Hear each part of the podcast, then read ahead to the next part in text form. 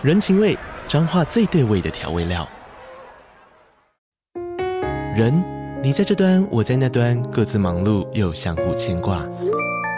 情，街角的吵杂声传递温暖与思念。味，是从每一个转角飘出的乡愁。这里是彰化县政府 Pocket 节目《彰化早咖》，我是主持人内克。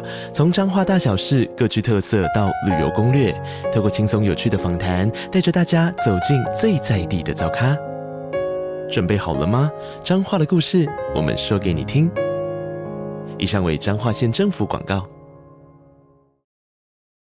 哎哎，我讲一件事，我我上次录音是中秋节之前嘛，我中秋节回去的时候，天哪，我们家的人超多人都听我们 podcast 哎，你们家，我我差点快哭哎，我觉得 Ken 会不会会不会是其实他他家是很温暖，支持，因为像我们家不是这种，我以为你说会不会他家其实很温暖，只是他比较冷漠。哦，你说你吗？嗯，那个礼拜我们上的是红犀牛，Oh my god，哇塞，我就说哎，我我妈说哎，那该不会你有听吧？他就说吼。我调个几波都听不落啊！你说你妈的？他说我调个几波我就关关掉啊啦。我觉得我儿子堕落了。很瞎，他讲这个。我说哎，赚钱 呢，叶配干爹哪里堕落啊？Ken 妈妈，Ken 真的堕落了。没有啦。你以为这样？我是高中生的，你被戏砸毁啊？对吧？哎呀，真的是还不能聊。哎，我本来我妈好像呃明天，你妈你妈今天还是明天会来台北。我决定，我拍一个短影片，怎么样？把凯莉口红厂商给人送他，那个叫凯莉口红啊，有一盒凯莉口红，你会不会被你妈打？他会觉得你更多了。我觉得什么东西？我觉得以前陈辉就是先这样对他妈妈的，循序渐进。对啊，有可能，有可能，对啊。哎呀，然后他们还有听那个艺能那一集啊，艺能真的好多人在看哦。因为他们没有像我这么爱一直去看那些解析，嗯，所以他们就觉得说，干我分析讲的很好。然后我想说，哎，没有，去我看来 搬运的，我搬我搬概念来的，怎么样？有没有很有成就感？可以，我觉得这个最近你有看到最近一则贴文怎么样？就是不是有一个人他忧郁吗？然后因为听了我们 podcast，他有有你说那个留言，对，然后你就觉得说 可以啦，使命感有疗愈到人，很棒，嗯。我们真的也只是在舒压聊天，对，我们疗愈自己，然后也疗愈疗愈别人，很好。嗯，进现场。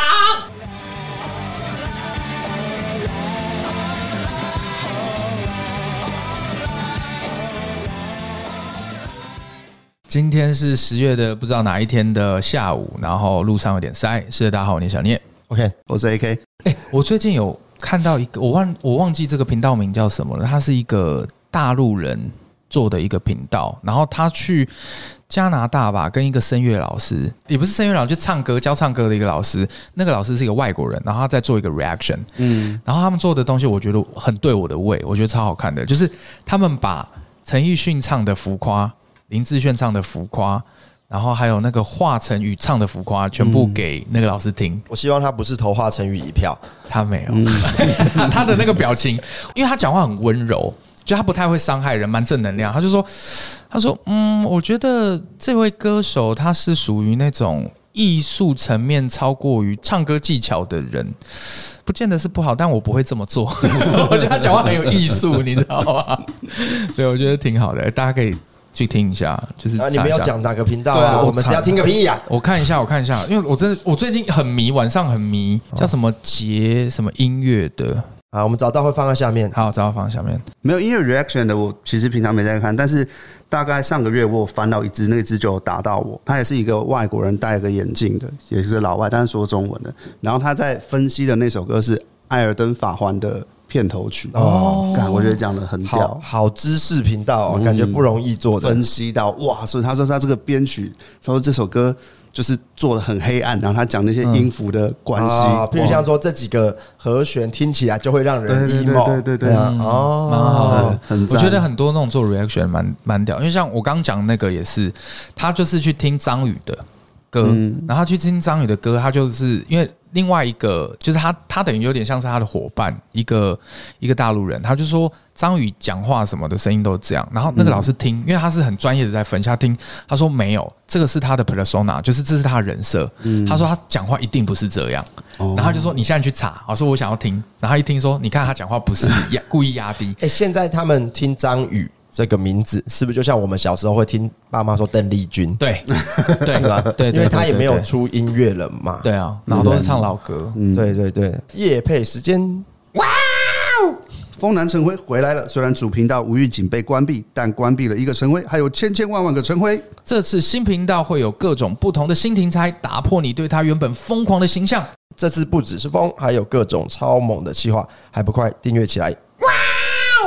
哎，陈辉频道被关，其实你心里是不是蛮开心的？什么意思啊？我是说，因为他是一个很有创作欲望的人。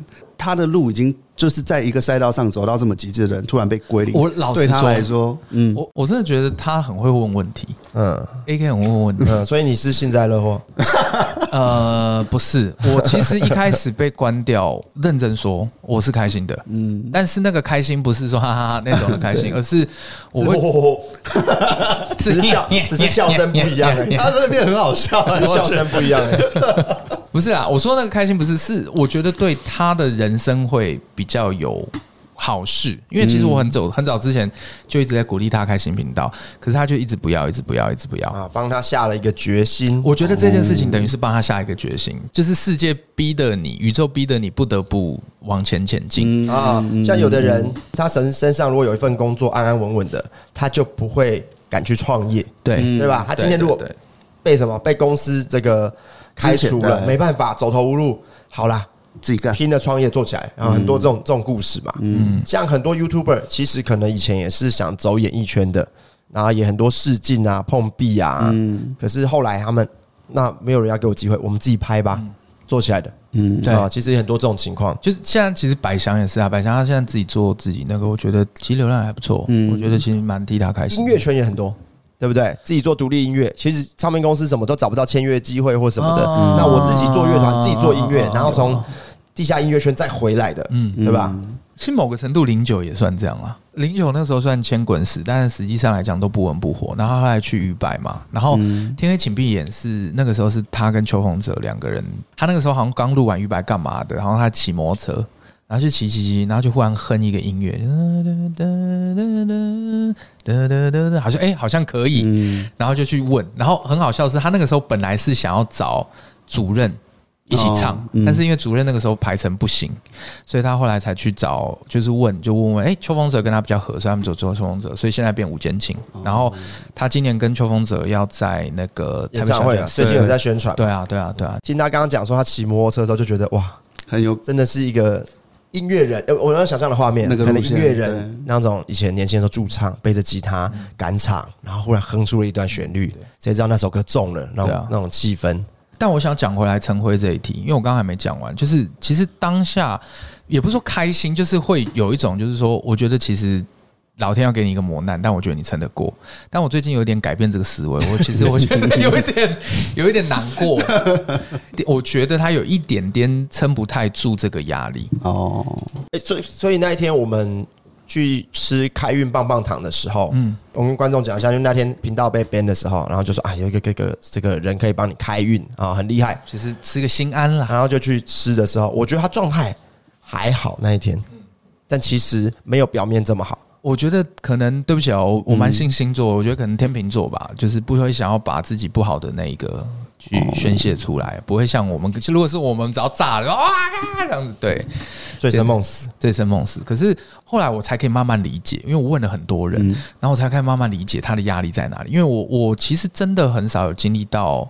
频道他这个创作者被 ban 掉，嗯，呃，不是你很少，你算是我们里面最多的，对，你已经是经验最多的了。没有，但因为我接触的频道多嘛，就是这这不能这样讲，我接触的频道多嘛，对啊，对啊，对啊，不要靠背啊。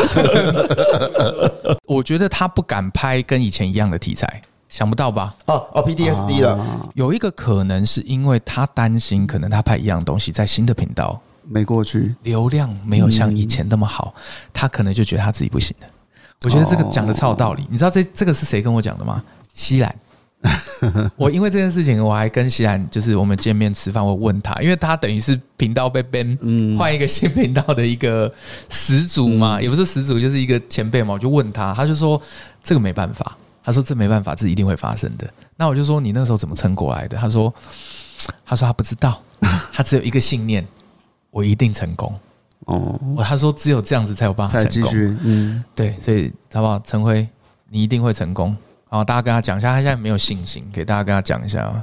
他最近设计的计划给我，都觉得没问题，都很好啊。就是说这个东西流量都一定会很高，可他自己就会担心东担心西啊。那他有立即性的，譬如说经济上的窘迫或者是什么？其实好像还好。就是那天老师就讲啊，不是说，就是他是说啊，你这个就是跌落神坛而已啊。可是你跌落神坛是过得比人家好，好像没有安慰到。就是可能有一到一百层地狱到天堂，他可能从一百层跌到。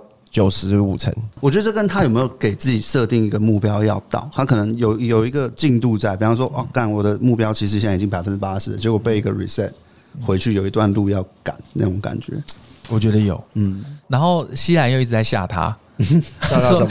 他说：“OK，我那个时候在哔哩哔哩。”做到四十五万，他讲话根本没这样吧？假装模仿一下，根本不是这样。那你你也可以知，你就知道我在模仿他嘛？可能四十五万，然后被 ban 掉，嗯，然后到 YT 重新做，然后是二零一八，好像花了不知道几年哇，然后到现在一百一百多万啊！我以为他很快就百万嘞，没有，他中间有一开始没有做起来，就是四年还五年，四年还五年，五年，对啊，四年五年，其实四年五年蛮长的啦。所以我们刚刚讲的是一个是。呃，被迫停更的频道，嗯，但是最近还有很多自主主动停更的频道。先问一个问题，你们觉得 YT 是不是退流行的，所以才这么多停更？我觉得不能说退流行啦，但是不是巅峰啊？AK 你觉得嘞？我觉得对对这些人来讲，他们的重心不用再放在这件事情上了。你说群人啊，或者是就是他们的这一块，因为我觉得 YT 是这样，你能靠这件事情过活。的时间，其实我觉得大家一开始在做的时候，心里一定也会知道有一天可能会遇到这样的状况，因为毕竟是别人的平台嘛。嗯，对。那在他们的规划里，他一定有一个转换跑道的点在，我觉得就是时间到了。我我觉得分两种，一种是什么？经营觉得吃力了，嗯，没有热情了，嗯嗯，这种的停更啊。另一种是什么？我赚够了，我要休息了啊。其实都是钱到尽头了，这是另外一个状态嘛，对不对？这这是另外一种状态嘛。那我自己拉回来讲啊，我我不觉得 YT 退流行，但是我同意你们讲的，就是它的巅峰不在。可是我觉得这个巅峰要 base 在几个时代的意义上面。就举例来讲，前两年很好，主要是因为疫情。现在有太多东西了嘛，就是你可以出去玩、去吃东西或干嘛。可是以前就是外面的东西全部都封印了，你只能你只能关在家。那所以你就变成是你有更多的时间跟自己相处、看东西或是干嘛的。对啊，我相信其实所有的东西都是不会是只有这个而已啦。所以在我的理解，我不觉得它退流行。然后还有就是，任何平台在发展期的时候给的红利就很多嘛。对啊，像现在 Reels 就是给的红利很多嘛，对不对？你很容易，哎，我怎么随便拍一支，怎么有这个观看？对啊，你就很有成就。那 YouTube 某方面，呃，我觉得平台大，它就要去控制一些事情。我有一些数据，我自己在测试，但我觉得目前还在还没有测试完。但是我自己的推论是，我觉得 YouTube 有点在针对中中大型以及老的频道，在演算法上面，在演算法上面。那两件事情，我这么认为，这是我个人哦觉得。第一件事情是，其实他前阵子有改了一下下广告的方式。嗯，以前下广告的方式很单纯，他现在下广告方方式我还没研究完，但他改的稍微复杂，他好像分成什么前面后面什么的，他把它稍微更改。那我的概念永远都是这样，就是 YT 如果他改了一个什么样的一个机制，那他一定会跟他演算法有关系。嗯，所以我在觉得就是有一个可能，好，就是大频道们他开始要跟你要过路费了，就是不好意思。你要丢钱回来，因为不能只只有我给你钱。我在猜，哦，有一个可能是这样。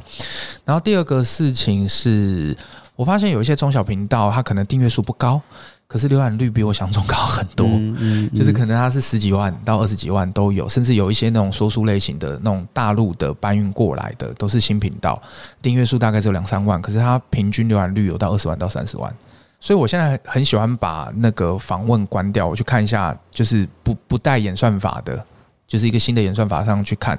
因为我跟几个聊过嘛，就几个大头聊过，我觉得大家给我的感觉好像都蛮统一的，就是一个平台你要发展久，势必会去针对一些老频道，因为它它永续嘛，它不能说所有的东西都在那个。呃，怎么讲？它不是针对老频道，这个我们一八年就这样了，不是现在才这样。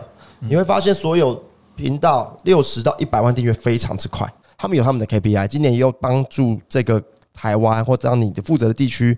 又帮助了多少的人过百万？百万创业者产生多少？你的意思说他他们的 KPI 会举例来讲，可能今年要多少人过多少的订阅数？这样。我们推测一八年其实我们就在讲，因为我以前在 Web TV Asia 嘛，那我们创作者多，那时候签的太多了，嗯，那会发现一个问题，就是说很多人冲到一百万之后呢，演算法感觉就没有在帮他了。嗯，过一百万的门槛，很多人过一百万直掉，嗯，你会发现这件事情，那就代表有一个关键是。那一百万之前他有 buff 在推啊，六十到一百这一个关键，就是他要让很多人去看到这样。的确有个时期是这样的，对不对？对不对？好，那一百万之后你能不能 keep 住，那就是你的实力了。嗯，对对对。那现在可能这个方面也不见得有改。啊，你就已经百万了嘛？啊，也许他们有 KPI，那他当然要不然下面的人再过嘛。对啊，嗯对啊，那那那他做法其实是一样啊，只不过有调整，可能不会像是以前针对那个。对啊，我觉得，因为我跟你讲几个嘛，像九妹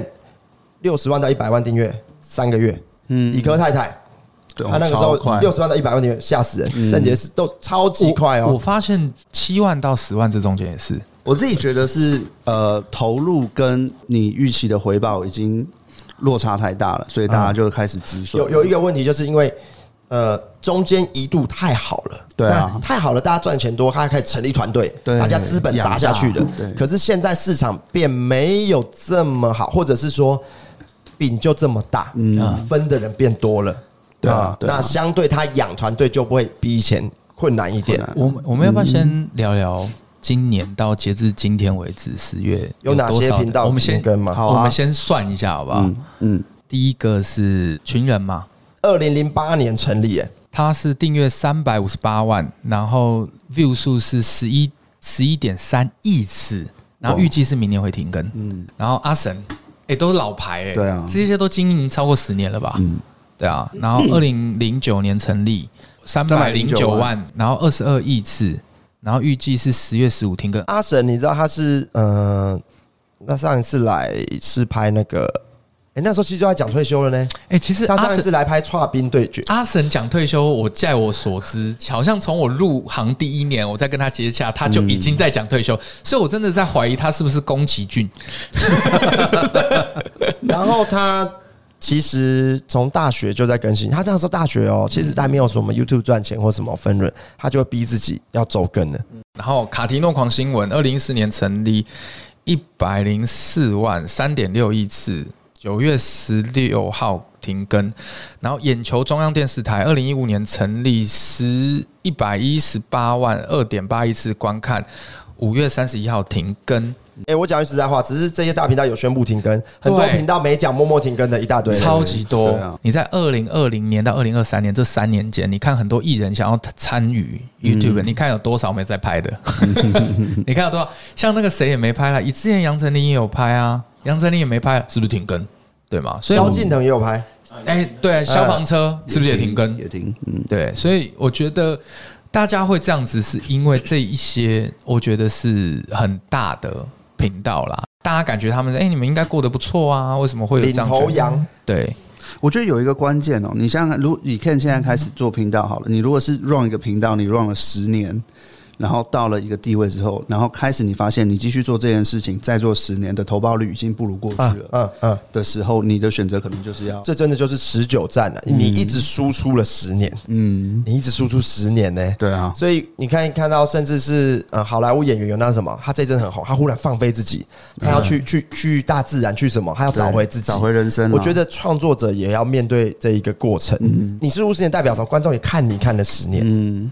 不管你有在努力，有在改变，可是对观众来说也是一个，也是需要更新的。其实这个也是我们三个那个时候在做 podcast 我们担心的，因为我我们自己也觉得，我们总有一天我会把我们举例来讲，我们现在可能像我底蕴，目前做自媒体可能三年，你十几年，你也十几年，我觉得我们总有一天可能会把这些底蕴全部给输出完，我们可能也不知道未来要讲什么，所以我觉得这个东西可能大家都要担心。可是，诶，如果休息一下，我们再去。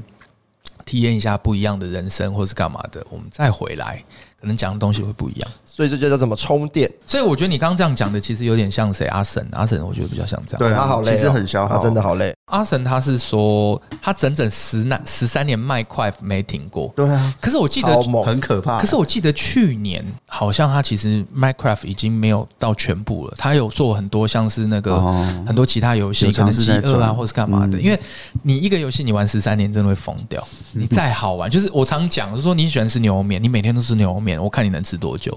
嗯，所以其实这件事情很可怕。想到我家的猫，怎么样？怎么了？每天每天都是一样的。哎，对啊，所以所以我其实鼓励宠物，以前宠物专业，所以我就鼓励，就是你那种饲料或者是鲜食，有没有就是要给它配搭？你可以，你有办法想象你家的宠物永远都吃一样东西吗？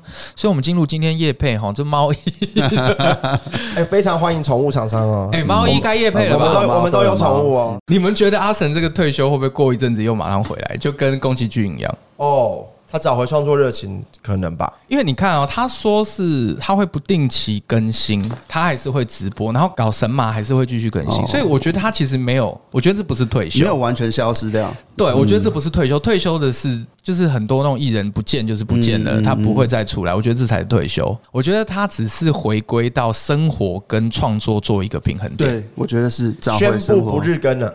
对对吧？对，我觉得日更太紧了，感觉跟十年超差的。我想到就怕。我简单讲一下，就是大家可以说，哎，那就不要玩 Minecraft，就好玩其他游戏啊什么的，不是这样。因为对于 YouTube 来讲。Minecraft 还是有一个非常大的市场。我简单解释一下这件事情，就是你今天如果要去做一个游戏精华，除非这个游戏真的超有趣，或者是你个人的特色超级强，强烈到你根本什么游戏都可以的情况底下，不然的话，其实你找一个大家比你不需要去教，就他讲 Minecraft，你就很清楚知道。他现在这一步干嘛？下一步干嘛？你不需要去解释这么多规则或教学这么多规则。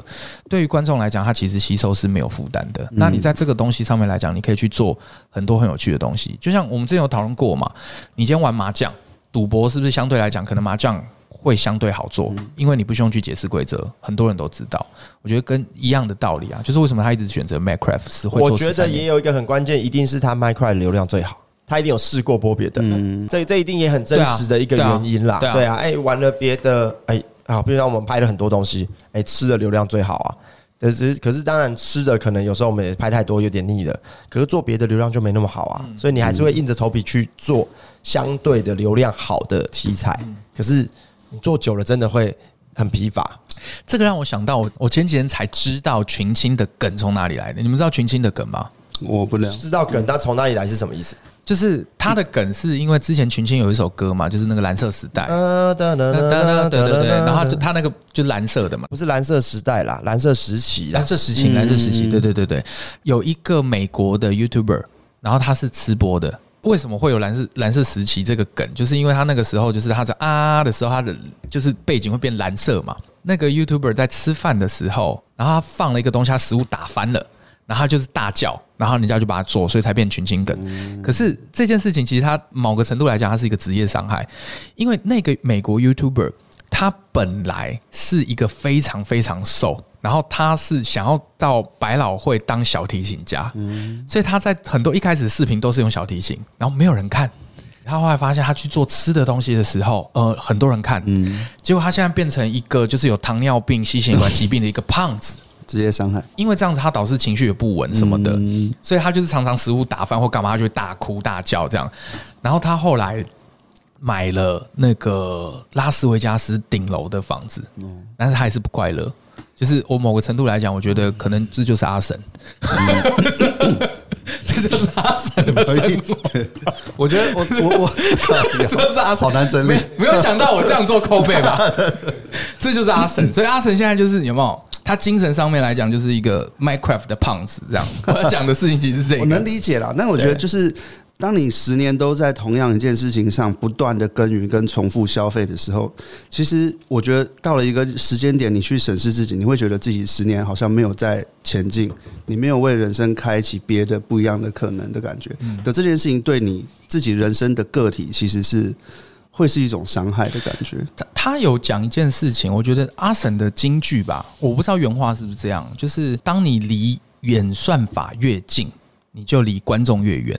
然后他其实自己有讲过，就是如果他要继续有流量或干嘛的话，他就是必须要一直去追逐演算法，嗯、所以他其实不会一直在创作。嗯，我觉得很有感。嗯，Ken 对不对？你还在追逐流量数字的增长以及脑内的多巴胺，都要啊！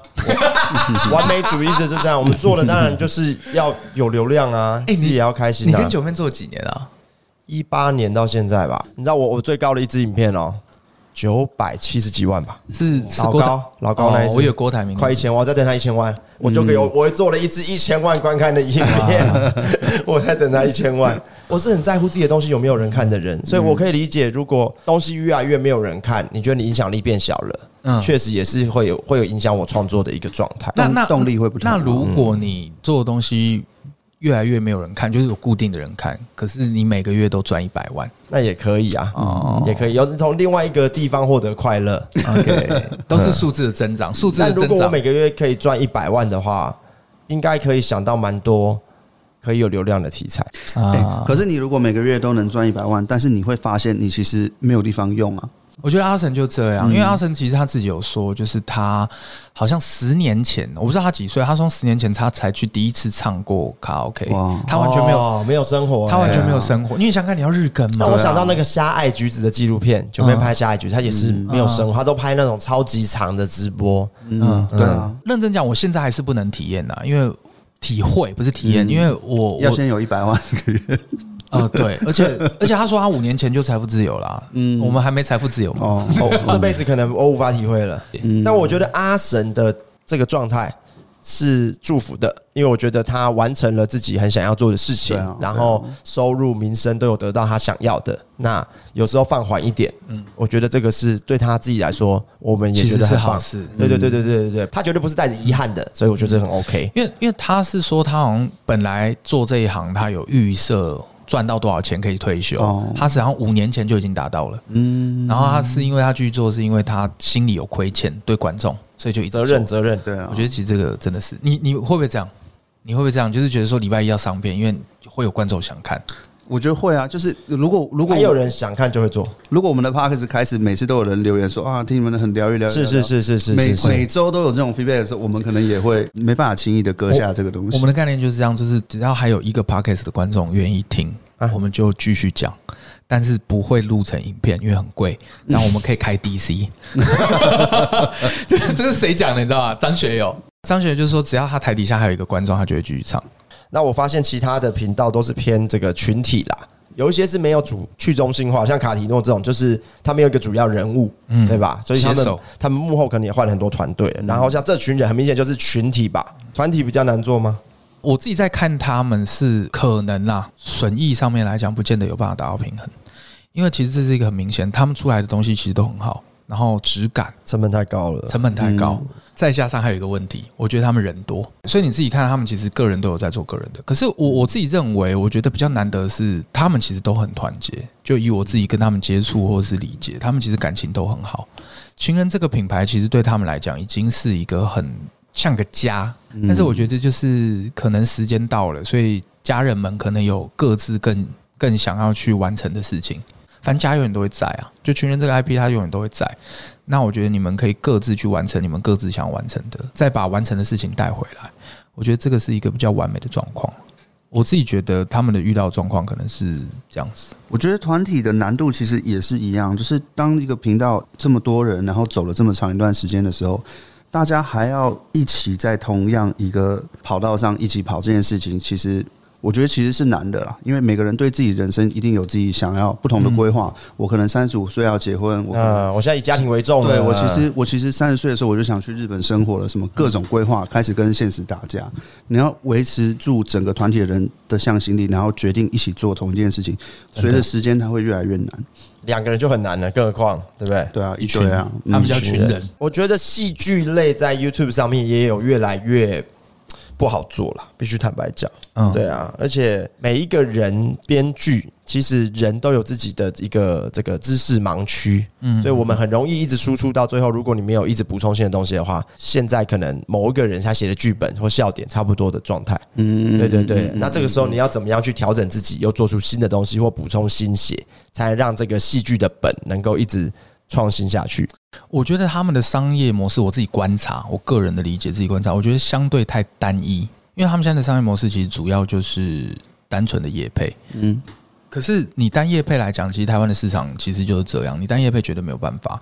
当然，他们也有在做一些周边，可是我觉得他们在做周边跟一些品牌，其实应该可以在更大的力度去做。我觉得对他们这种等级的。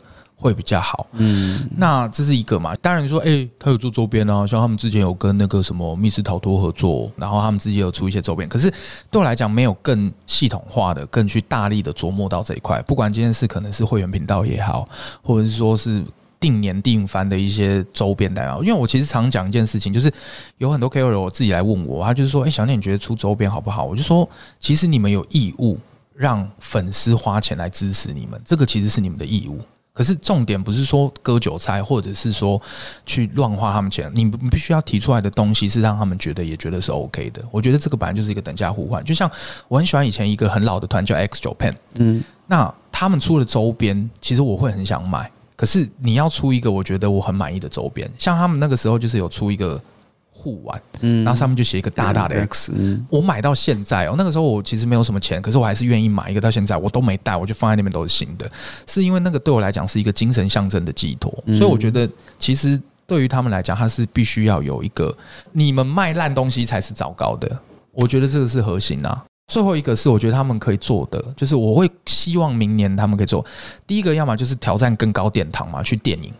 就是也许他们可以拍来看电影，然后这个就是中国的短剧创作者最后的归属。对，万万没想到，还有那个什么，万没想到这什么万合天宜哦，就到后来到一个层级，就是去拍电影了嘛。然后还有一个就是做现场。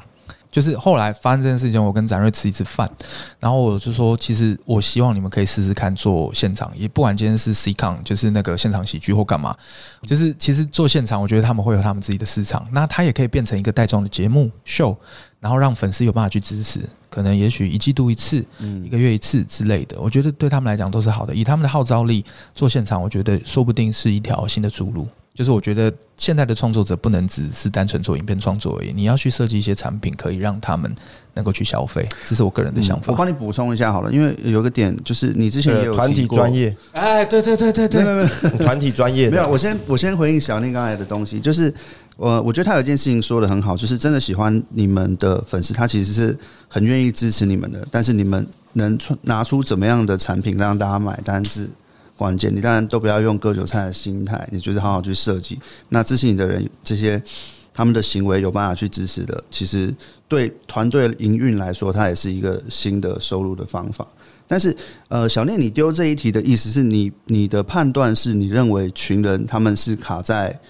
收入上面，所以导致分散吗？我觉得很有可能，因为你自己去算看他们的这样，你看这么多人这么大只，而且他们是公司体制。嗯，那我只问一个问题，你觉得他一个月的营销光有没有办法消耗？你觉得要多少钱？我觉得少说一百万跑不掉吧，绝对不止，对吧？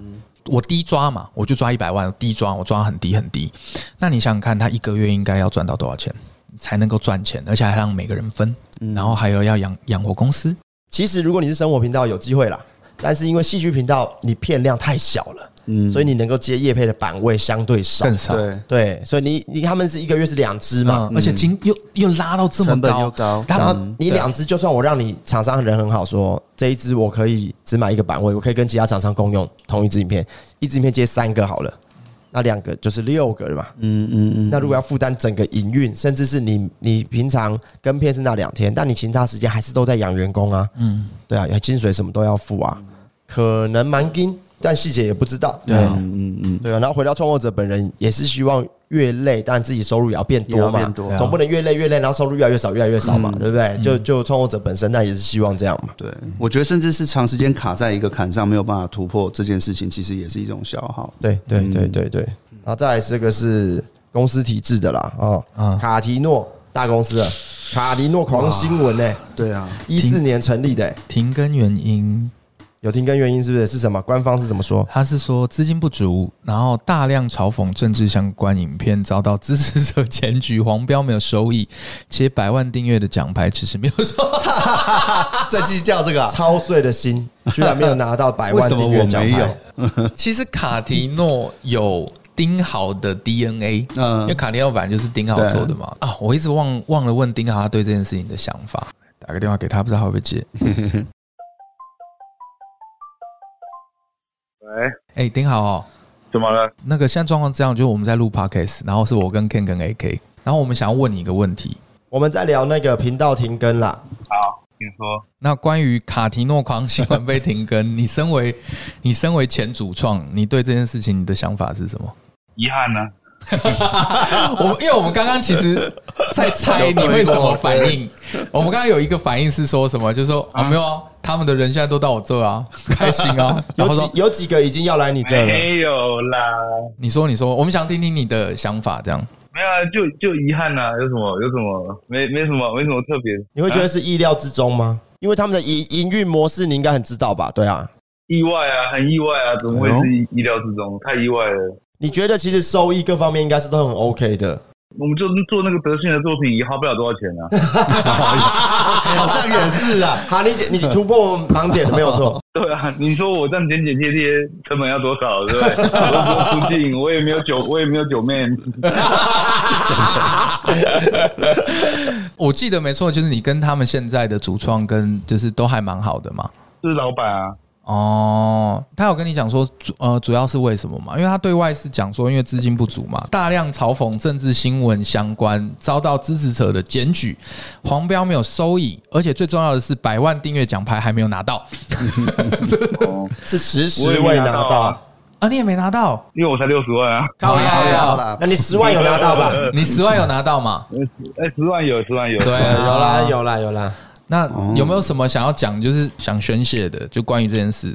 还好哎，没有什么好宣泄的啊。我欢迎他回到我的怀抱啊。你说卡提诺吗？还是还是他们的人回来了。当然是狂新闻啊。哎、还那所以说你是说他们的厂商都回到你的怀抱？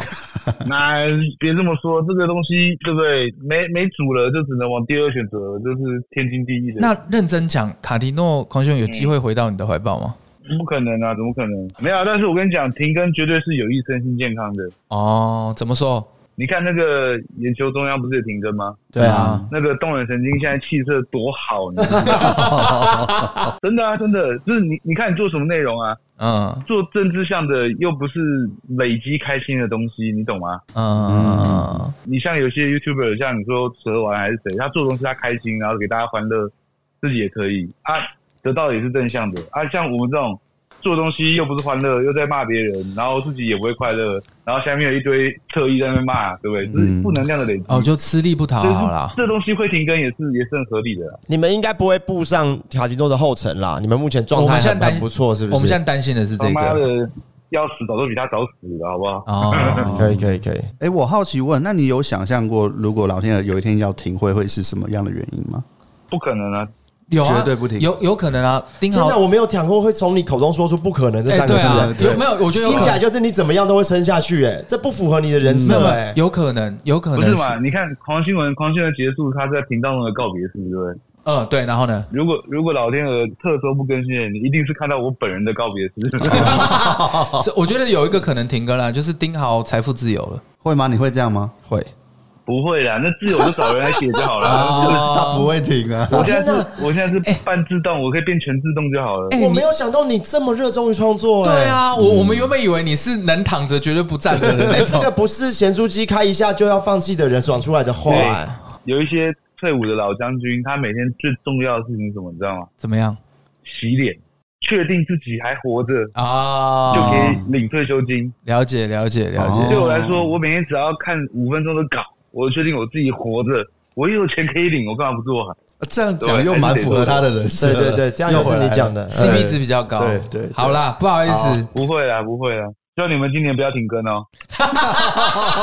今年今年不会啦。你说 podcast 是不是他说？podcast 应该不会手。中奖结束再说嘛。走，为什么是走中奖结束再说？啊，要停更也要至少也要拍一集最后的流量啊。哦，不会啦，我们今年应该是不会停啦，多找我上节目啊。没问题。再发你，再发你，一定发，一定发。谢谢你好好，拜拜，放假愉快拜拜拜拜。在眼球中央电视台。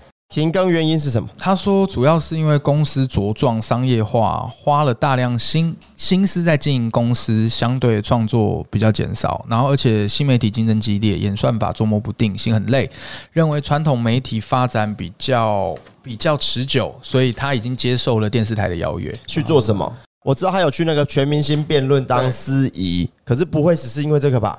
我因为我觉得视网膜它本来就是往艺人走向，一开始就是比较明确的，所以我觉得他未来应该会有很多的作品。不管今天是可能是新闻类，或者是政治类，或者是戏剧类，我觉得应该会蛮多的。我听说他们集呃曾经公司有十七八个人，最多的时候有过这样子。嗯，对对对，那哇，那每个月的开销哇确实不容易。嗯，呃，少说一百三十万。然后呢，呃，我觉得他有聊过说，说到后来会觉得说，你每天进公司第一件事不是创作，你开始什么？这个签成要签，那个谁又怎么样？开始啊，这个要找谁聊一下？谁又怎么样？要谁的情绪怎么了？就是你，你会觉得你在处理公司的事务远大过你在创作。哇，这他很有感觉。嗯嗯，我完全现在就是这样。我举个例来讲，我今年走中，我我有三个合作创作者有入围嘛？放火、超立方跟艾希，在我意料之中。然后，而且我觉得已经有点太多了。原因是因为其实我去年。我觉得我的创作能量没有到很高，原因是因为我都在处理公司内务的事情，不管今天是整理团队、带团队，或者是处理一些公司西部的方，我觉得其实完全没有办法专心创作。你没有办法坐在这边真的好好去思考计划，或者是跟创作者坐下来好好聊一下。我我觉得这个是两个状态，两个状态。第一，其实某方面我也可以说，你这样子才有办法好好创作。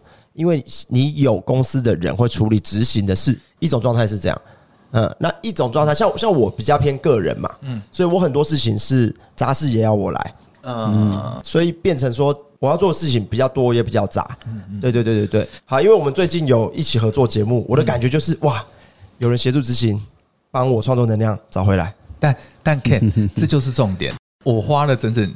快一年，甚至到今天的时间去 tune 团队，所以你才会觉得，对，所以这这个是一个很很煎熬的过程，对。但是我希望未来当然是因为大家都在进步，就是我的伙伴们，就是他们其实都很很认真、很努力，所以都在进步。我相信会越来越好。但是这样的概念就是，其实这个过程，尤其是你当领导者跟老板，其实很痛苦，因为因为很多东西就是，就是你一定会有这种感觉，就是为什么你现在还是艺人团队，就是。就像你有完美主义嘛，你想象的画面，你自己去执行的时候，它一定会比较到位。当团队合作的时候，你要让他跟你的那个味道是到一样的情况底下，实际上来讲需要一个大量的沟通。所以这个就是 Howard 给我的学习，对，就是你要有容错率，嗯，对，你不能不让下面的人犯错的机会。你如果不给他们，他也不会变得跟你一样，嗯，对。那某方面你也要放过你自己。嗯，对，人也没有这么完美，说每一件事情都可以没有失误。嗯，对对对对对，我觉得这个就是要在做团队里面第一个要学习的事情。那他们其实还有讲到一个，主要还有一个原因，是因为因为他们其实挑的是政治项，所以其实近年来他们其实觉得政治氛围有做一些改变，然后也是他们停更的原因。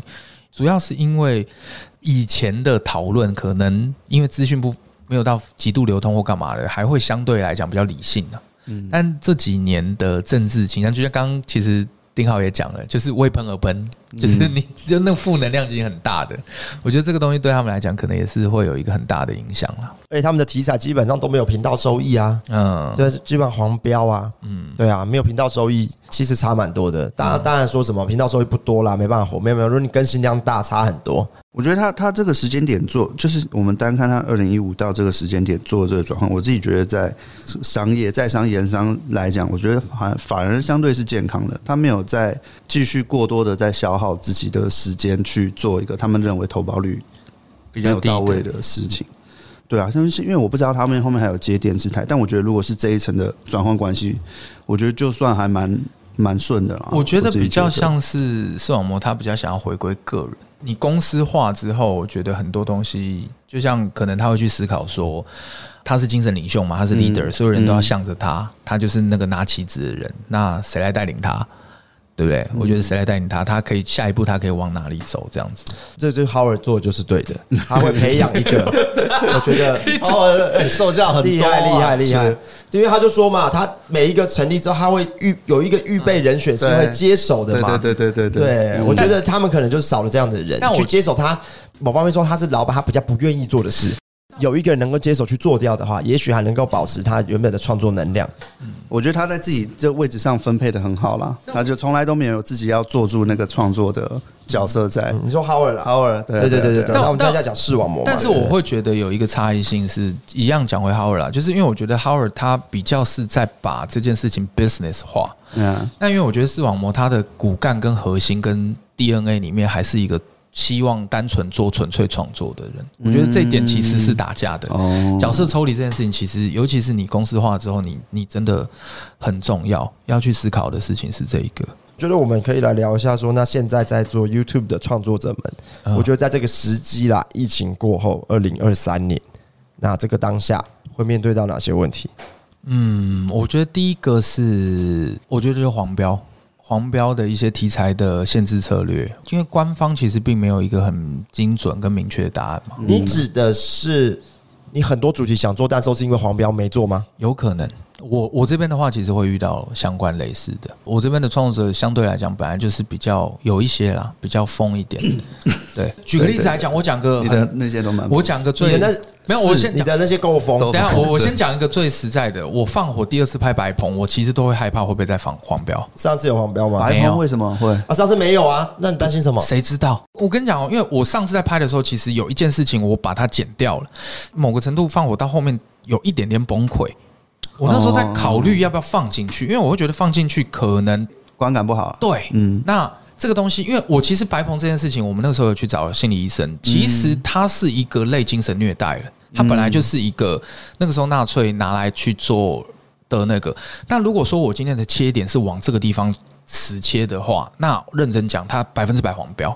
就是我今天讲的不是说，就是我今天做一个是白棚，我今天做的是一个我们来体验被精神虐待的感觉之类的，那就黄标。对，但我不会刻意这么做，我只是一个举例，因为这件事情确实被受限嘛。其实我一开始在设计的时候，我一直在避免这件事情发生，因为我那时候希望就是说，他拜托真的不要崩溃，你反而崩溃了，我他妈超难放的。应该说实测或挑战类的，的确蛮容易走到这个极限，就是有一点点在。人类极限边缘，你说他会到有点虐待的感觉，它确实是一个暧昧的点。我我我再举个例子来讲，像有一个我觉得蛮不公平的，像一居一居的频道其实被断很久了，但我完全可以理解，因为他之前想要去挑战一些比较大一点尺度，可是他到了这一阵子，其实后来他被黄标后，他自己在做的一些新的频道内容，在一居二点零里面他做的，其实他把一些比较容易去联想跟性有关的东西。就是可能样子，像他之前可能会去拿一些道具或什么，他可能就没有了。他可能就是口述再去讲，然后可能配一些比较稍微健健康的画面。那我就问你一件事情，那请问是性教育是不健康的吗？就是我今天看嘛，很单纯嘛。如果他今天是在挑战尺度，他今天讲什么讲 G 点或是干嘛，我完全可以理解。可他有一些东西我自己在看，说这个东西超正常哎，嗯，他这个东西是超正常的哎。对啊，我觉得这就回归到人工审查，因为我觉得这个东西机就是演算或是那种 AI，它是没有办法判别出这件事情的了。但人工审查的问题其实就在于大家的尺长得不一样，对啊，而且。他根本不可能有这么大量的人力去做，每天上传多少到 YouTube 啊？呃，之前有发生过一件事情，是那个有一个创作，我听听到的，有一个创作者他他的 FB 吧，好像被 ban 掉了。然后 FB 官方跟他讲说，就是他们的审查分成两个嘛，就是一样 AI 审查跟人工审查。可是 AI 审查只要一有问题，他们就会到人工审查。可是他们人工审查好像只有五百人，还是 一千人不到。嗯，但是他。FB 哦，然后可是他们要去审理的是全世界的，那你想想看，他们那时候好像算过，一个人好像只有三秒到五秒的时间去判断一个频道，就是一个账号，它到底是能活还是能死。嗯，你给我，你三到五秒，你有办法做一个精准判断吗？不可能的，一支影片还是一个账号？账号账号 FB，我说的不是 YT，是 FB。我只是一个举例，那你自己再回回推到 YT，我觉得它一定也是类似的，觉得逻辑差不多，所以他才设了一个你要申诉这件事情。可是他也有容错率啊。对，嗯，可是可以申诉看看。可是其实这件事情在，我觉得我们都懂，就是当你影片黄标，就是影片上去的前二十四小时吧，是超级黄金时期。这你在这个时候被受限，其实如果你没有立即刻反应的话，这支影片其实它就受到很大的伤害。而且还有还有一些我觉得超级 fucked up 的是，他那个时候就是版权你买了。我们这种体制化的一定都是买版权的音乐，然后结果他判断，我明明他妈就花钱了，你判断结果是还是是黄标，然后你就黄标，OK 没关系，理解申诉。可是他之前的钱他也没有还你，你黄标之后，他他就会限你的金额嘛，然后或者是你的利润你会去 share 掉嘛，给其他他认为是有这个。版权的著作权者，嗯，对啊，但是你们上传之前都不会先把影片丢上去跑看看吗？有，当然有啊，嗯，有一些是绿标之后上去之后被被检举的。我之前有遇过一个事情，我那个时候在王思佳频道的时候遇过一个事情，是我花我自己的钱，我觉得我们的钱，我们去买了一个。我们那时候遇到版权蟑螂，他把那个音乐下载下来之后，就是他也买，然后他在他的频道去申请那个著作，对，然后他就是特别的刻意检举。然后我原本是绿标的哦，上去之后他妈的就变黄标了。嗯，就是你们都遇到很极端的人呢，很 够疯哎，够疯啊，够疯哎，够疯啊，就是疯哎。基本上讲，你应该我都遇过了啦，因为因为创作者量体大，再加上还有一些不是我遇到，是会聊嘛，然后就是可能协助处理。其实你说的这种种，我觉得都是会让创作者感到心累的地方，就是会有点防不胜防的感觉，就是干我已经都这样子做了，怎么还有这样的事情发生？这些东西都会都会对创作能量造造成影响。嗯，但我觉得黄标，你们刚刚讲的比较是抓不到标准，对对吧？不是说黄标本身这件事不好，没有，对吧？我觉得黄标它是需要存在的。对对对，主要是如果呃 YouTube 可以更明确的说出哪一些标准能做，哪一些标准不能做，更明确一点，那大家在创作上就比较不用去猜。就像 Twitch 也是嘛，你被 ban 他不跟你讲为什么嘛，对对吧？他就是完全，你就要猜是不是我做了哪件事，还还是不是？哎，某某人好像是因为哪件事哦，那我们不要做。但是也许根本不是因为那件事。而且 Twitch 的被 ban 它更极致，它是极致到什么程度？AK 你被 ban 掉了，你就整个人被 ban 掉了。我今天开个台，我今天认识你，你来我的台晃一下，我的台可能也不见。超级集权，集权，集权的，极权的，极权，就是要你消失，就就是就是你这个人消失，跟你有关的全部都消失，这样。嗯，然后再就是演算法的改变，但我觉得这是就是就是一定会一直变。其实从我们开始做 YouTube，其实就是定期的再去适应演算法，这个叫做摩须罗。没有人要接摩须罗，摩须罗你也不接，我不知道哎，我知道摩须罗？对啊。解释一下啦，摩须罗就是 《咒术回战》里面十种银法师里面最终的，就是伏黑会不是会召唤很多不同的召唤物吗？对，最强那只就叫魔须罗。摩须罗的能力就是什么？我还没看到。任何攻击或术式，只要给他时间，他能适应。哦，你要一直去适应这个变化。我们就是在适应演算法。但但我认真讲了，演算法的改变对于我们做幕后来讲。不好意思，这就是我们的知识财，就是欢迎来找我们，我们就告诉你新的演算法应该怎么去适应。我们就是创作者的摩须罗，没有啦，也是都在猜啦。对的，但会因为我们量，我自己个人啦，因为我们这边有量体多嘛，所以就可以多方测试这样子。不然的话，我觉得可以听 podcast 啦，我们偶尔会分享一下。所以我觉得某方面也是经验累积啊，因为万就是他再怎么调整，他其实核心的逻辑大概都长差不多。那要不就是往商业靠，要不就是现在有什么状况在调整，对啊，所以我觉得变来变去，大家也是大概是那样感觉啊。我觉得同一个频道也会，因为像我们刚刚讲的，一百万过后，你的频道演算法跟你还是小的时候被推，这个会不一样。对对，所以你你当然会感受到它的变化。嗯嗯。然后我们刚刚讲的是演算法的改变嘛，那接下来我们聊的是整体流量。都在掉啊！我问一个问题，因为 Ken 这个你比较熟，就九妹之前不是拍一个影片，就在讲说长影片不行。对，就是你自己怎么看？长影片不行，我没有啊，就是它里面也讲很清楚啊，就是没有前三年那么爽啦，嗯，没有前三年那么那么高峰啦。对啊，所有人一天二十四小时，以前分配给看影片的时数比较多啦。嗯，现在大家一天分配给看时数，影片时数比较少啦。嗯，就是这样啊，没错。那我们就是在瓜分那个时间呐。我自己听完，我个人感觉，我不觉得叫做下滑，我觉得比较像是回归正常，因为这个东西就是这样，就去掉 buff 拿掉，buff 拿掉啊，就以前是没办法嘛，那不然你再来一个疫情，你看看会不会上升嘛？不要了，不要了，但不要了。流量下滑也可能也有一种原因是同一个题材。太多，一定有。你看了一集、十集、一百集、一千集的时候，后面当然大家会比较疲乏一点。因为九妹那次我看完，我个人感觉，我觉得大家好像没有意识到一点。我觉得整体在 YouTube 上面花的时间，我觉得可能没有降低，嗯，可是，在单一频道或是干嘛有降低。那那原因就是因为，就像 Ken 刚刚讲的，可能你的东西，因为我觉得未来大家对于这个东西对标就两个极致啊。我个人第一个极致就是大家会把 YouTube 的精细类型的作品，它对标可能会像 Netflix。那那方面的去对比，因为就是大家会心态就是说，我看 YT，我干嘛不去看 Netflix？嗯、对，那另外一种就是它的成本更低更低，我可能今天就是那种随拿即拍，或者是更简单的 reaction，或是干嘛的，我在 Netflix 上看不到的，我可以在这个平台上看到，可它的成本不见得是需要到这么高的东西啊，我自己觉得。但你这个东西的渠道，你的对手就是短影片。就是说，大家有体感整体流量下滑这件事是有的，对吧？我觉得这件事情我我不确定，但是呃，我会好奇的点是，也许对一些小频道来说，他们的体感是，哎，整体这两年的流量是有进涨的。我其实是这样，哎，我其实觉得，那只是说我们的圈子都比较大大量级，所以体感上是听到的声音都是，哎，这几年好像下来。所以我我自己，因为他们原本就已经在天花板，对啊，对不对？嗯，天花板。的有啦，但是我觉得小的我打打一个问号。但你看，像阿迪流量就是比去年前年好，他最近期的。然后上万不要看应该也有，瓜吉回归之后，嗯，比瓜吉回归之前好。哎，他们是不是快破百万了？我们看一下，好像差一两万而已。对啊，所以我觉得有办法。真的吗？我记得九十七好像。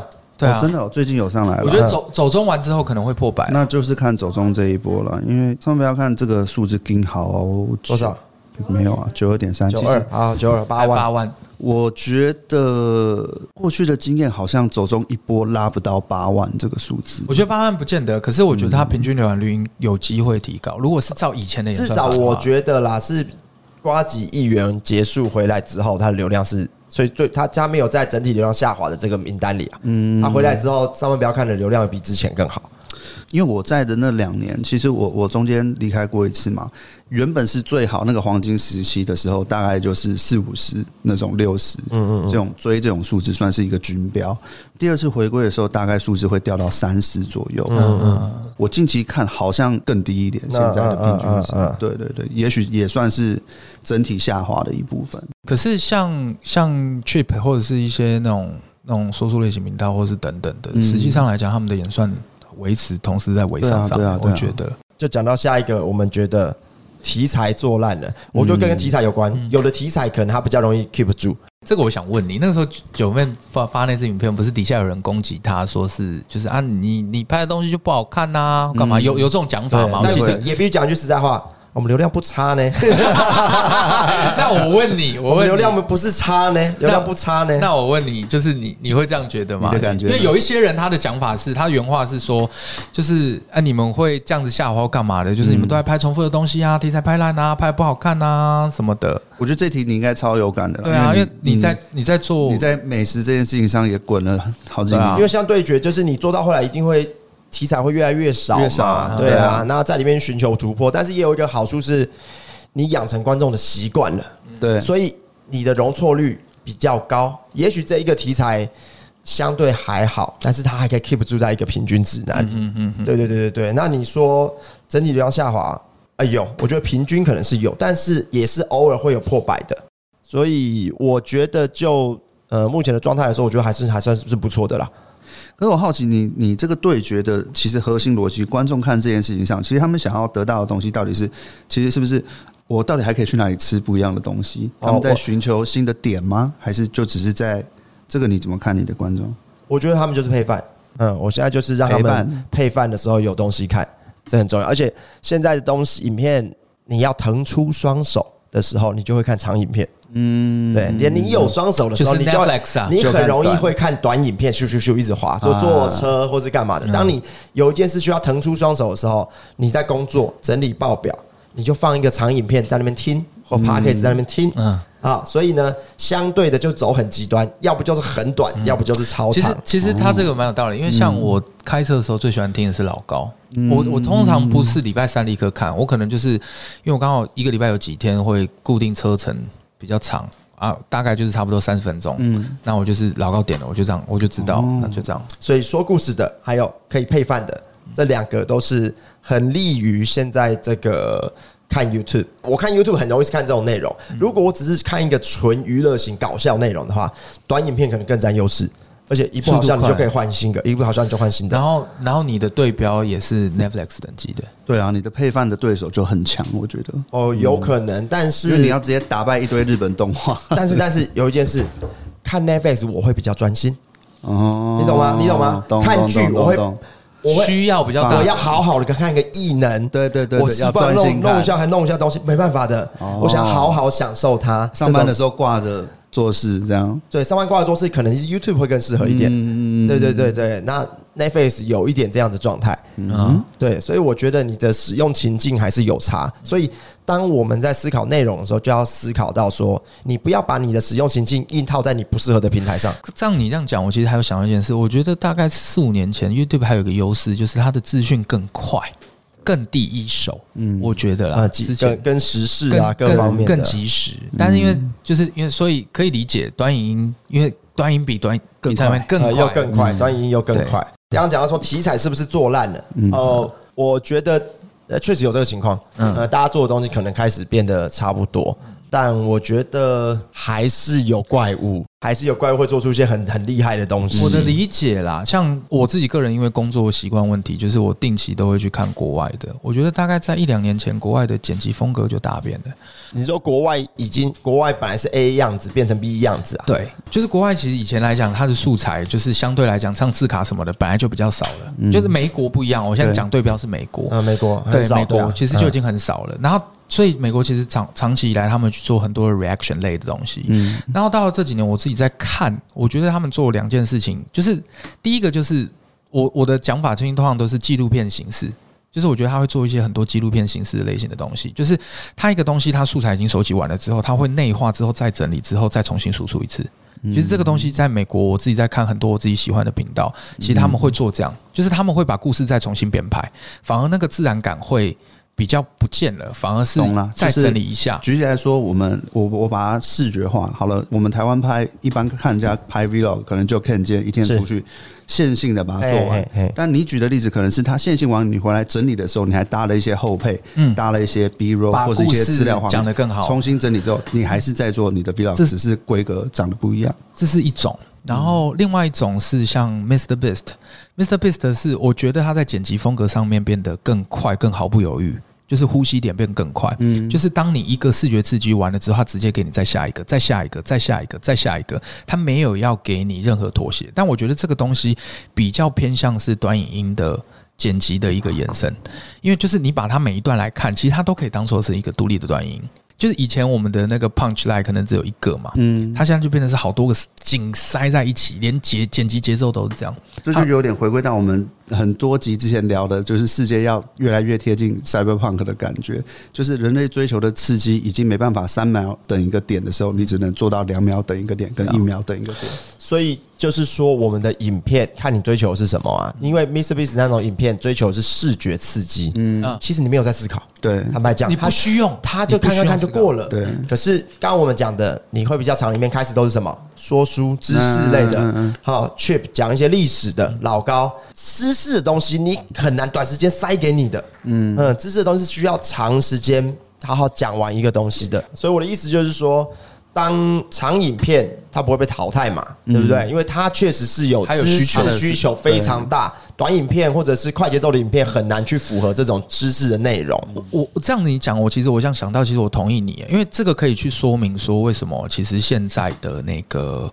呃，美国类型他们在剪的影片的视觉冲击型影片，第一个就是视觉，就是知识性比较低。然后再来，为什么他需要把内容收敛化之后整理完？因为这样子东西其实更方便于理解，在声音上面，就是你可以静下心来。纪录片嘛，因为纪录片其实就这样啊，它其实就是好好的把一些东西知识科普整理好了之后，完全再输出给你。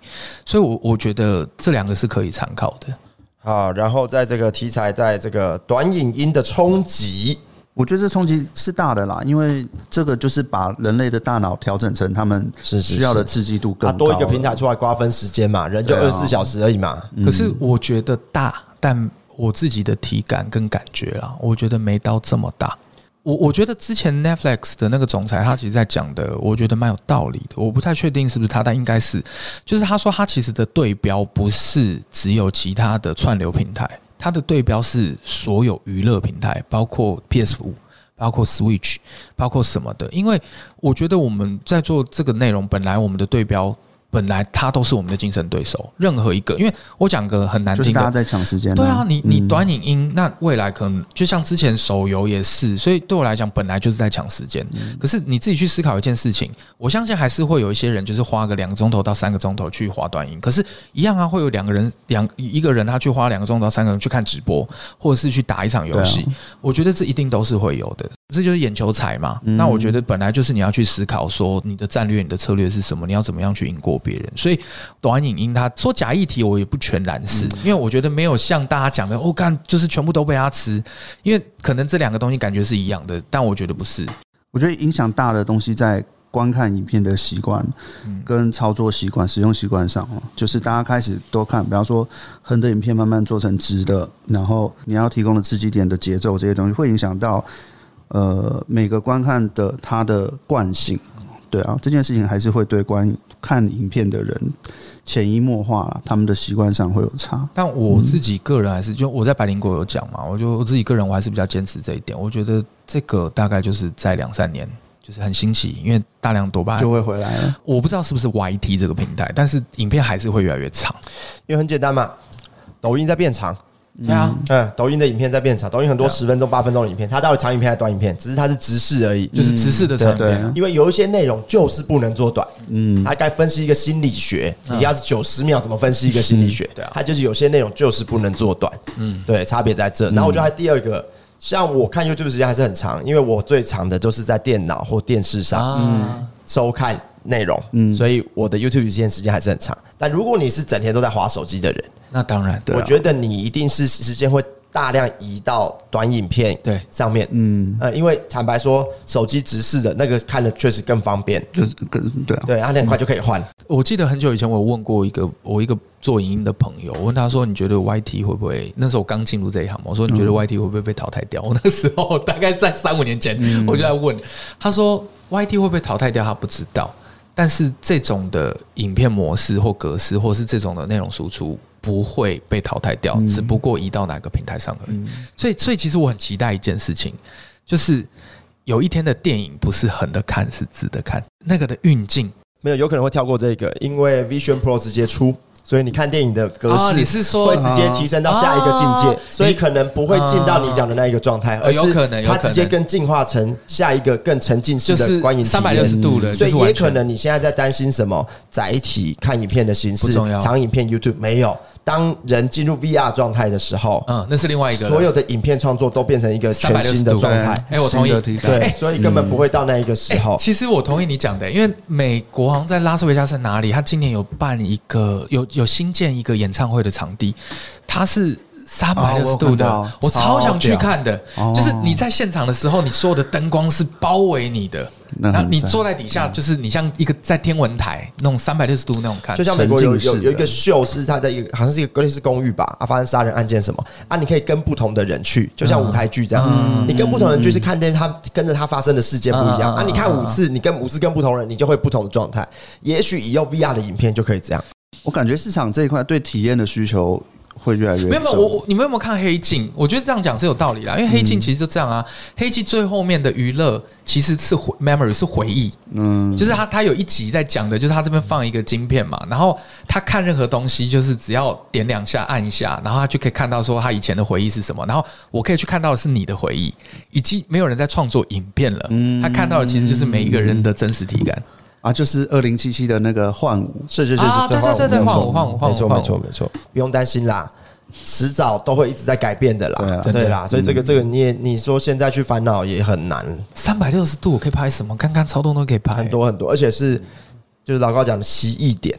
你无法想象才叫奇异点，原来会变成这样。对，哎，我觉得你讲有道理的。对，我觉得直视的那个影片只是单纯拿来做遮罩。那个那个我们都可以想象的，所以那个不叫奇异点。对对对对对，我觉得三百六十度这个蛮有趣的。嗯，对。好，最后就是哎，这个如果说我们在做这一行，或是大家每天在面对这种变化、挑战、改变，你觉得心态上面要怎么去调整？啊，这个这个最难的，我想一下哦。你知道难就难，他只是创作都还好，因为他必须要赚钱，他可能要养团队，嗯嗯，他没有试错的机会，对吧？啊，他每做一支影片都是花成本下去的，厂商谈好了，他不能拿新的东西来试嘛，对不对？如果流量不好怎么办？在这种情况下，怎么去维持住？难在商业跟创作本质上是有点矛盾打架的地方。没有，我觉得 no。那因为我觉得商业的东西，它一定要讲究一个过去的成效，跟你能怎么样，它才能判断我要投什么样的广告给你，你会接到什么样规模的案子。这个都是看你这一路上做的东西能带来怎么样的流量。但是创作的概念是我不断在试新的东西，跟适应新的环境，跟变体去挑战，去做新的内容出来。那这件事情它是没有。过去是无迹可寻的，嗯，所以这件事情上，在商业的角度上来看，他很能找到一个切入点。这样，我觉得这件事情难在这。我反而对这件事情是很兴奋的，exciting，因为我觉得是不好意思进入了无量空处，这个是我的领域展开。他要吞噬，他要吞噬，我要吞噬所有人。简单来讲，就是我会觉得自媒体，我一直都觉得它只是一个媒介。只是现在的不管是变现或是干嘛的想象样子，其实只是你们把它局限住了。它其实有非常多的其他的可能性，只不过你们没有去做。那当然说怎么做？其实我建议，其实每个创作者，你必须要把你自己的心情放成，其实你就是在做一个创业。所以，其实我觉得自媒体这一点只不过是做一个宣传。不管今天是说要卖什么东西，或者是销售什么东西，或干嘛的，其实我觉得你们要去思考到，你要如何把它变成一个 business。那如果没办法，那你就找一个专业的人，有办法去把你的一些理念变成一个 business。那去 focus 在你自己有办法 focus 的赛道。啊，你那个 business 的发音是跟谁学的？可能是 我一直在好奇这件事。西兰，business，business，西兰，business，西兰，西兰。因为我最近一直在跟西兰讲话，会一直很奇怪的。你没有产生这个疑问是不是？我刚刚一直产生。不是因为他每次英文翻译都我都有很多疑问，我不好意思这样直接问。哎哎，怎么样？很标准啊，怎么样？阿迪可以吧？阿迪好，很好，对对。反正我我觉得主要是这个。就是我觉得你你现在以前很单纯，只需要去思考流量，只需要去思考创意内容。但我觉得你现在可能要多一层去思考的地方是，你要如何去变现，你要如何去把这个东西变成一个真正的一个商业。我觉得这个事情是很重要的。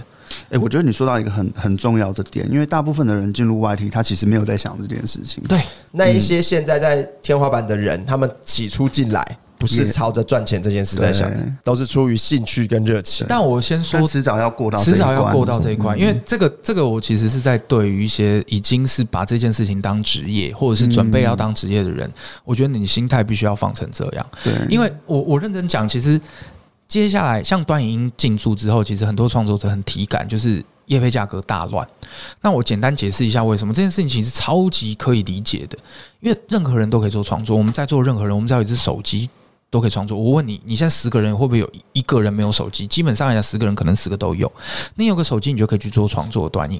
可是现在在红利这么高的情况底下，流量已经不会是只锁在一些特殊的人身上了，对不对？当然，知名度是另外一回事哦。流量不是。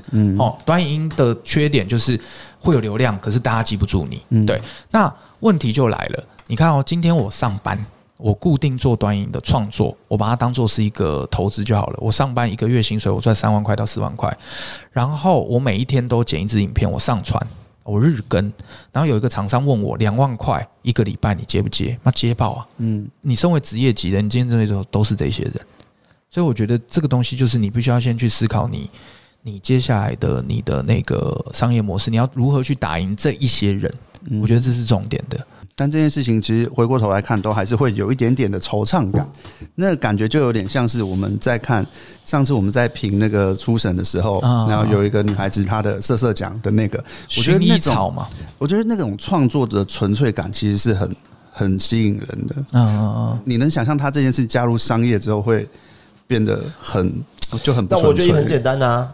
那你就不要把这个当成赚钱的来源啊！对对，我觉得两个，我同意他。第一个纯粹的创作，就像画画，你喜欢画画，你创作一些艺术品，那不见得是为了要拿它来赚钱。对，我觉得这种，我觉得还有一个是可以做的，这就是制作人们的使命。我自己对我自己的定义啦，我觉得这就是我们幕后要去想办法去 create 的，因为总是有人要去在泥水里面打仗，啊、去赚钱，嗯、或者是去把这件事情设计或是想出来。我觉得，那如果你想要当一个纯粹的创作者，那你必须要去找到你的阴暗面，对 你的阴暗面，或是你的另外一面，有办法去 create。对，就就像一样嘛，还是讲回来，对我们这集真的很 respect 豪尔哦，就是就是伯恩，如果你没遇到豪尔，就是刚豪尔讲的，你会饿死，有没有？他在那说你会饿死，对，一样啊。讲回来，我觉得那其实眼球中央不见得他需要去做解散。我觉得也许他那个时候需要的其实是把权力放出来，让他回归到创作者，让别人去当老板，去当经营者。我觉得也许是一个比较嗯好的啦。但我也不知道，没跟他聊过。Maybe 今天算是呃，如果你对这个行业有兴趣，我想应该是会有一点收获。对，或者是已经在这个行业打滚一阵子。我觉得他们会有点收获了，或者是你如果觉得好像看不太到出路的话，可以来留言找我们，我们开放前十个名额免费帮大家见见。我觉得这个要先做一些条件设置啊。嗯，哎，但我其实蛮开心做这件事。我我那时候去百灵果嘛，然后其实有一些人来就是问我，只要有空，我都还是会花时间去去把我知道的东西回答他们。打个预防针，不是说我们多厉害多强啊，就是，只不过这就是我们这几年的心得，就分享了。对，也有可能我们不是正确的，反正就是。但你知道，我最近就比较有呃，而且频道想要试着比较常更新。坦白讲，你身为一个频道主，或自己在创作影片的时候，有另外一个状态。我必须坦白讲，我必须坦白讲，什么样状态？你考量的层面、创作、你自己的样子各方面，那又是另外一个状态了。所以我觉得你单纯就幕后。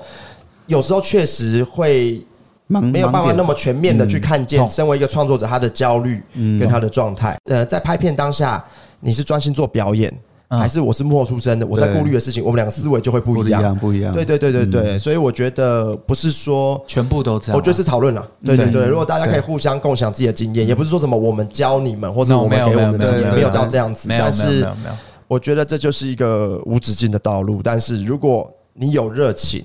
那我们就一起想办法克服解决。嗯、对，毕竟这是我们热爱的事物。欸。我觉得你有讲到一个打中我心底，就是我们有一颗不畏惧挑战的挑战者心理。我觉得这个蛮重要的了。好，谢谢大家，就当这一集的标题了。是大家好，我是小念，我是 Ken，我是 AK，我们下个礼拜再见。